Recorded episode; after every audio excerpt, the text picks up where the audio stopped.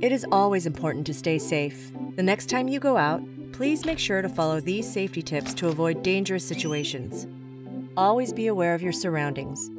Don't be distracted. Pay attention. And if you sense danger, go with your gut and avoid it. For example, if you feel you are being followed, cross the street. If you are walking alone, walk with purpose and confidence. In well lit, populated areas where you can easily seek help from others, and shout for help if necessary.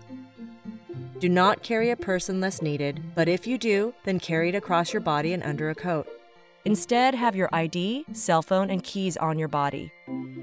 Have those keys ready before you get home to your door to allow you to get inside and close the door quickly, and make sure it is closed completely and securely. To learn more, visit aarp.org/aapi.